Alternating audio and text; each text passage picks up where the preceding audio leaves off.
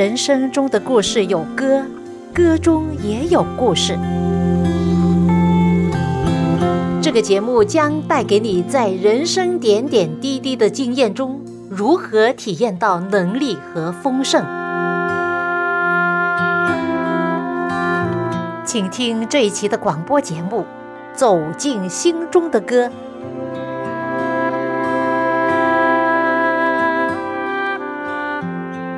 亲爱的听众朋友，您好，我是肖阳，又到了我们走进心中的歌节目时间。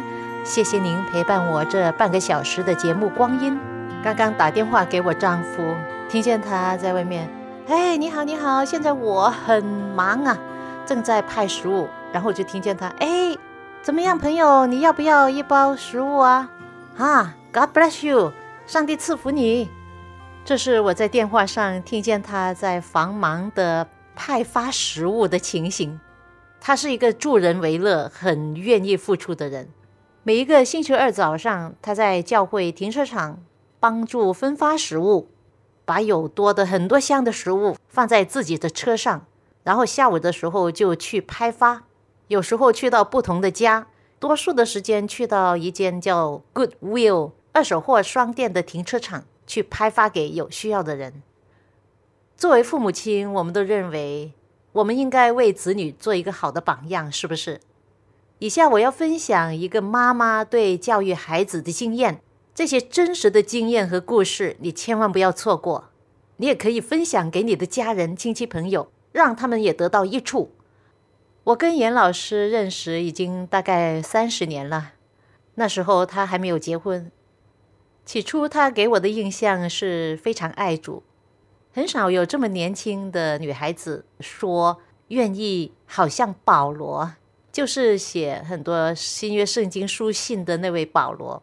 他说：“我真的想好像保罗一样，以上帝的事为念。”后来她嫁给了一位弟兄，这位弟兄成了教会的牧师，就是范牧师。跟着他们有一位女儿，比我的女儿大大概一岁多，曾经在湖南的乡下。他的女儿跟我女儿一起玩过，还照了相。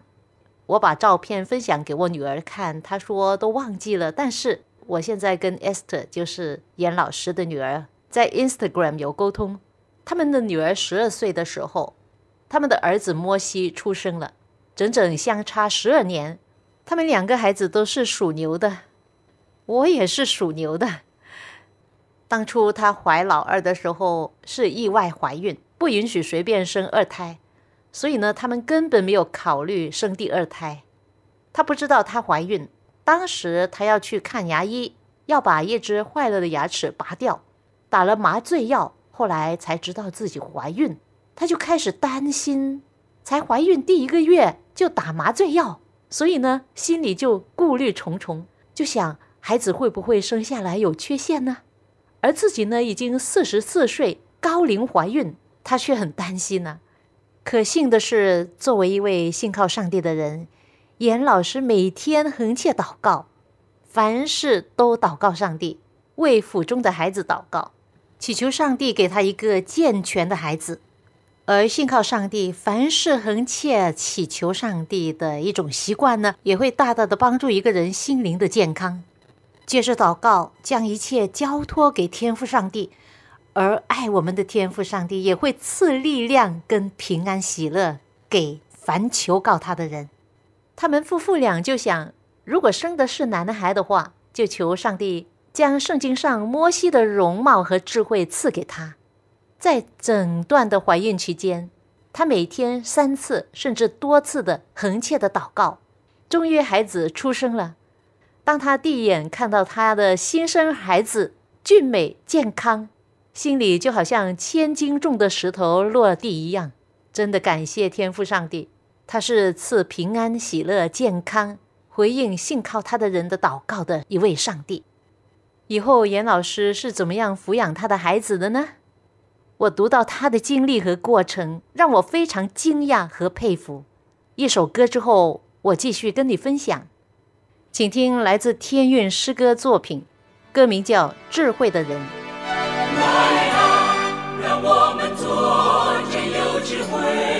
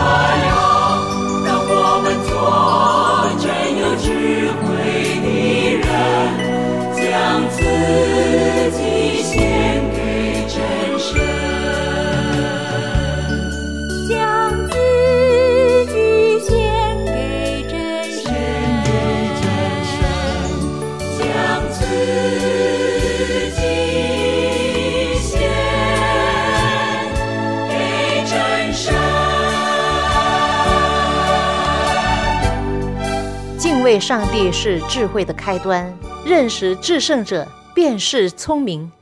感谢天韵诗歌创作的一首诗歌《智慧的人》。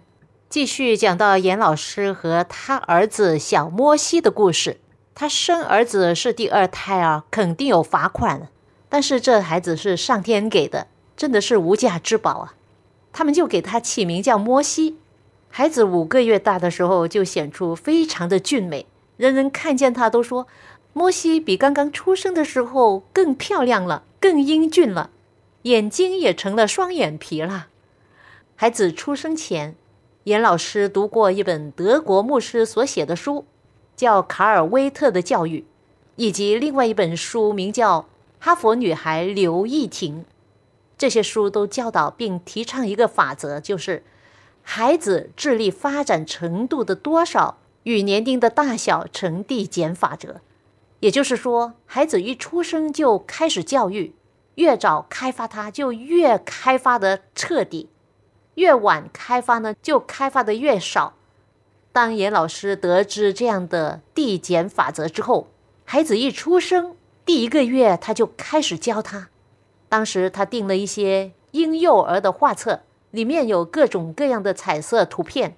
有一些上面有二十六个英文字母，并配有图片的，他就在他的儿子摩西一个月大的时候教他二十六个英文字母，指着每一个字母读给他听，手一边指，让他的眼睛看图片。哈哈，可能你会想，哦，这么早啊，才一个月大的婴孩，他会不会是对牛弹琴啊？这婴孩有没有反应啊？哈哈，信不信由你。虽然当时他不能说话，注意力也持续不了几秒钟，但是通过眼睛看、耳朵听，对这些信息的输入是有感应的。当时他虽然不说话，反应很慢，但是他心里却十分清楚这些信息。一等到他开口说话的时候，以前所教过的二十六个英文字母，他开口就能说出来了。孩子在一岁半的时候。已经将二十六个英文字母背诵得滚瓜烂熟了。严老师还给他学习许多的图片，还有英语图片、情景单词等等。一本新书在他用的过程中，很快就变旧了、变破了。在摩西两岁的时候，他姐姐给他买了一本交通工具书，里面有各种名车的标志和图案，他很快就全部记下来了。一直到他八岁的时候，他还是清楚的记得。最近，他妈妈将他所认识的名车的名字说出来听听，他就将全部名牌汽车名字排列顺序，一一的告诉妈妈。很有趣，在他两岁左右的时候，他跟妈妈一起坐车，在路上看见什么车经过，他都能够说出汽车牌子的名字。当摩西会听故事的时候，妈妈开始给他读故事。妈妈读故事的时候。小摩西的眼睛就看着书上的文字，读到那里他就看到那里。因为记忆力好，通过读书给他听，很早他就会认字。读简体字就会认简体字，读繁体字的书他就会认得繁体字。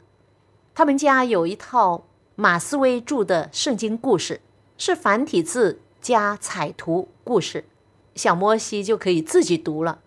他三岁时。无论是简体字和繁体字，都可以无障碍的阅读。令他的妈妈印象最深刻的是，儿子还不够三岁，妈妈就给他读小学语文课本中的故事。当他三岁的时候，自己就可以独立阅读小学四年级的课文了。就因为他读书起步早，从三岁起已经读了很多的书。因为他家里没有电视看，他待在家里的时间。大多数是读书，还有自己看说明书而做的许多模型，车和飞机等等的模型都是他自己做的。他从小阅读能力很强。他五岁的时候，妈妈给他买了一本马思威著的《好儿童喜乐故事集》。这本书下午收到，他花了一个晚上，第二天一个上午，就将这一本三百多页厚的书一口气读完了。很多时候，妈妈给他买十本书，他三天就可以看完，因为他们家的经济能力有限，当时不能及时给他买书。有一些书他看了八遍、十遍了。有一本书是一位初中生送给他的青少年版的《海洋未解之谜》，他看了又看，不止十遍了，因为对其中的事件特别有兴趣，他可以一字不漏的把它讲出来。简直就是背诵出来，哇！真的，我读了他所写的这个经验之后，我真的是非常佩服这个幼儿教育法。因为家里没有电视，孩子大部分的时间都花在书本上。当他没有书读了，因为他所有的书都读完了，他就读大人看的书，三四百页的生存圣经，他也拿来读。并且读得津津有味。上小学前，他已经读了一百多本书了。当他上小学的时候，语文老师对他的评价是知识渊博，而且他在语文课堂的时候发言精彩，给老师留下深刻印象。暑假孩子们做什么呢？玩啊，看电视啊，打游戏啊。但是莫西暑假在家阅读了。哈佛家训一到四册，还有其他非常好的书，比如写给孩子看的《世界地理艺术史》，纳尼亚传奇有七本。因为他经常阅读，看书的速度就比较快，有四册的哈佛家训，十天之内就看完。看完之后讲给妈妈听。不但如此，他还背《道德经》，国学书籍给他买了二十本。在小学期间，他也逐渐背下来了。还有教他读英文圣经，这些都是终身受用的知识。他们一家人少不了每天有一个时间坐在一起读圣经、祷告。朋友，你想这样的家庭教育好不好？对所教养的孩子好不好啊？朋友，我相信你很爱你的孩子。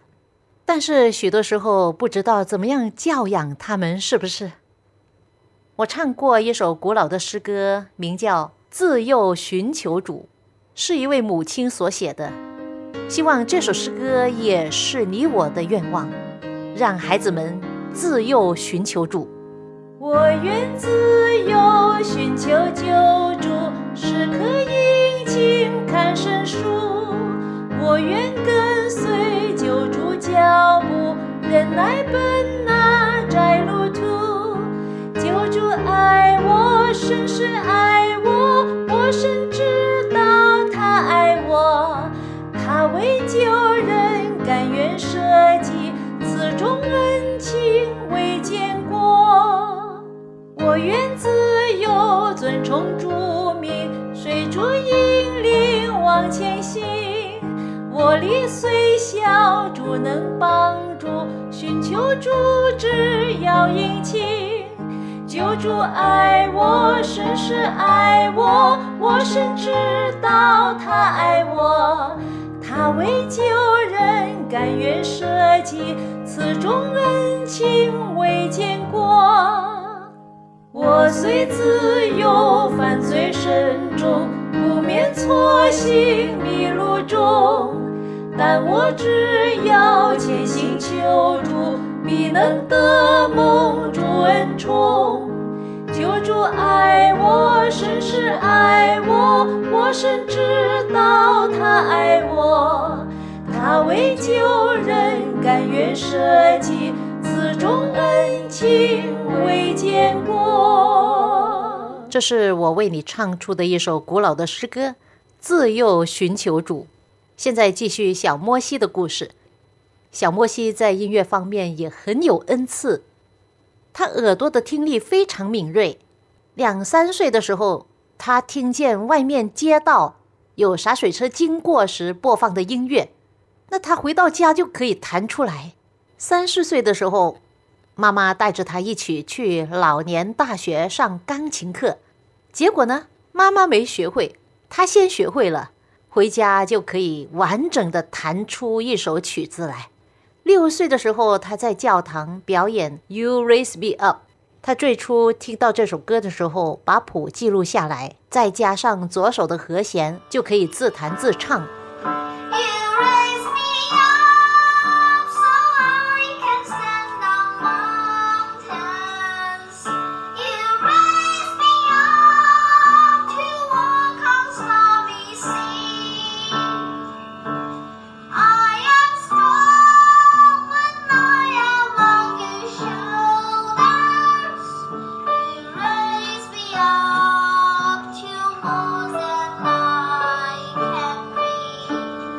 这就是小摩西的自弹自唱。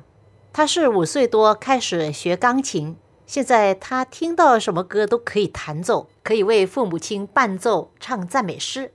有一次，他去上钢琴课，老师正在给一位准备考音乐学院的考生练习听力。当时还没到摩西上课，他就坐在旁边听。有三个音弦弹下去，老师就让那位学生说出这三个音分别是什么。那个学生要求老师弹多几遍，才知道是什么音。莫西当时在旁边听，每一次老师第一次按下去，他就马上准确无误的知道那是什么音。当人们唱歌，莫西就能够相应的弹出伴奏。他在学校钢琴表演是第一名，在湖北省是一等奖。钢琴老师对他的评价是非常的好，说他是乐感好。乐感呐、就是说什么曲子经他的手弹出来就是很好听的啦。还有另一方面，就是很重要的，就是他的身体健康。摩西一岁之内，摩西在一岁前进过医院看过医生，但是自从一岁之后呢，就从来没有再进医院。期间也有生过病，但是父母亲都是用自然疗法把他治好了。他们一家都是按圣经一章二十九节的食谱来选择他们的食物。这里上帝说：“看呐、我将遍地上一切结种子的蔬菜和一切树上结有核的果子，全赐给你们做食物。”我们教会也有一本书叫《论饮食》，这是一百多年前一位美国女作家叫怀艾伦所写的，里面讲的肉食使人得病的可能性要增加十倍。吃下去的肉类使我们的内脏的负担要重四倍。人衰老主要是内部器官先衰老，而素食长寿的原因就在此。在书中还谈到，肉食会麻木人的脑力、智力和道德力，而素食能够软化人的性情。其实你从动物可以看出，牛羊是吃草的，是素食的。它们的性情温和，而狮子、老虎是吃肉的，性情暴烈，是不是？人其实也一样。朋友，你知道吗？那些知名的大科学家，像牛顿、爱迪生、爱因斯坦，都是素食者。而严老师作为孩子的母亲，从结了婚就开始吃素，到现在已经二十多年了。所以呢，两个孩子在母腹中都已经是素食。小摩西闻到猪肉就说：“哎，很臭，很臭。”肉食是人类犯罪后的结果。这说到挪亚洪水以后没有蔬菜吃，上帝才允许人吃肉，而人一开始吃肉，寿命就猛烈下降。严老师的两个孩子生病，一般都是用自然疗法来医治，因为素食者体质一般是偏碱性，抵抗疾病的能力一般比肉食者的酸性体质强得多。一般的感冒咳嗽就用活性炭，可以说活性炭是上天给人的最好的礼物之一，无毒无任何副作用，可以消炎。当咳嗽的时候，可以用米汤、梨子、冰糖、荆棘来对付。多喝果汁、菜汁，在果汁、菜汁里面都含有天然的抗生素。平时如果每天喝柠檬水，早上就在开水里面滴入一些柠檬汁，加上天然的蜜蜂，不加蜜蜂也更好。柠檬属于高碱性的水果，也是天然的感冒药剂。严老师告诉说。在他们楼上有个孩子，经常与莫西一起玩。他感冒咳嗽了好长时间，每一天放学找莫西玩的时候，严老师就给他弄一杯柠檬水。两天之后，他发现他的咳嗽就没有了。果汁、菜汁里面有天然的酵素、天然的活性酶，可以增加免疫力的。讲到这里，让我们来听一首歌。分享给你一首很美好的经文诗歌，来自天韵诗歌创作的，歌名叫《你们要顺从耶和华》。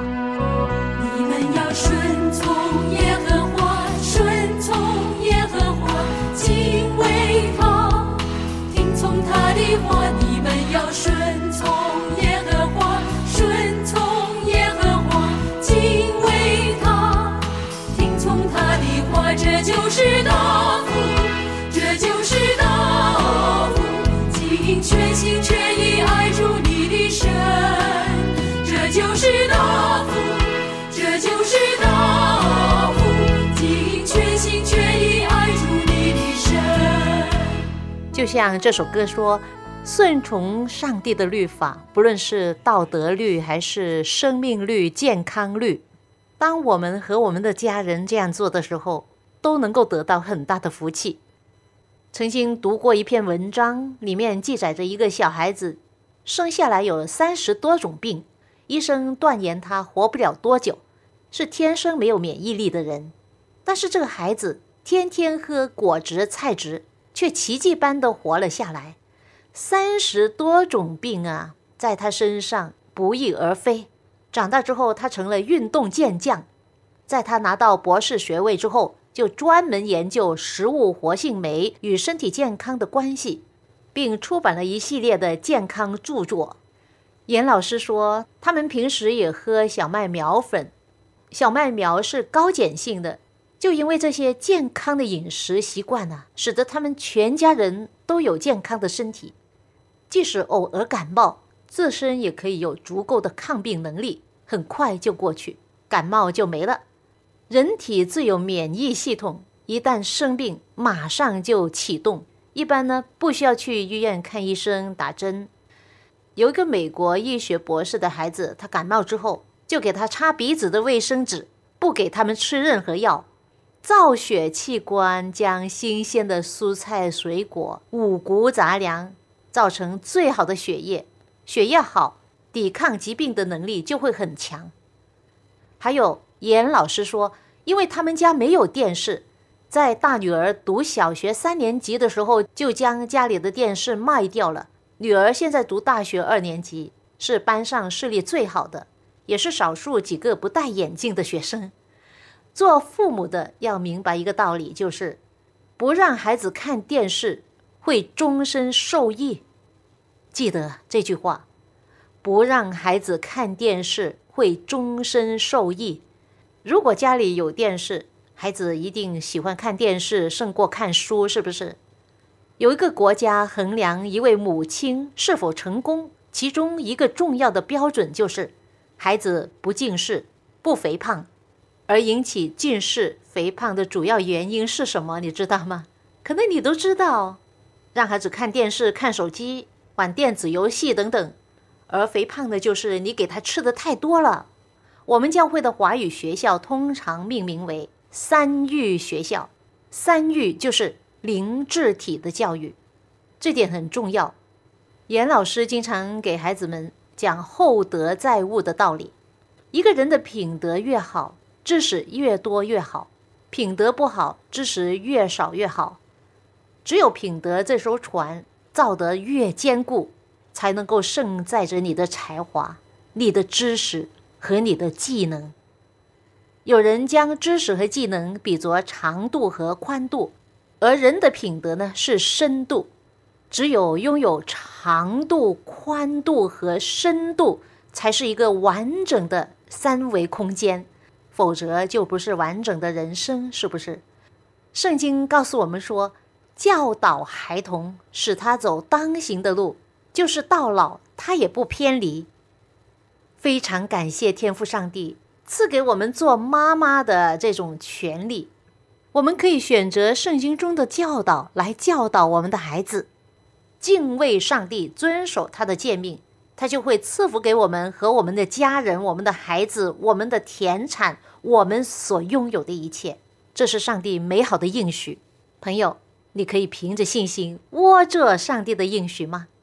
愿天上的智慧能力和上帝的慈爱与你和你家人同在。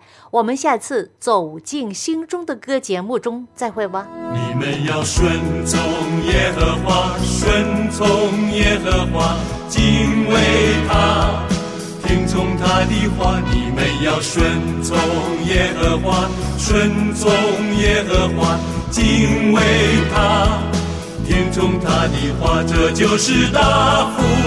这就是大福，尽全心全意爱主你的神。这就是大福，这就是大福。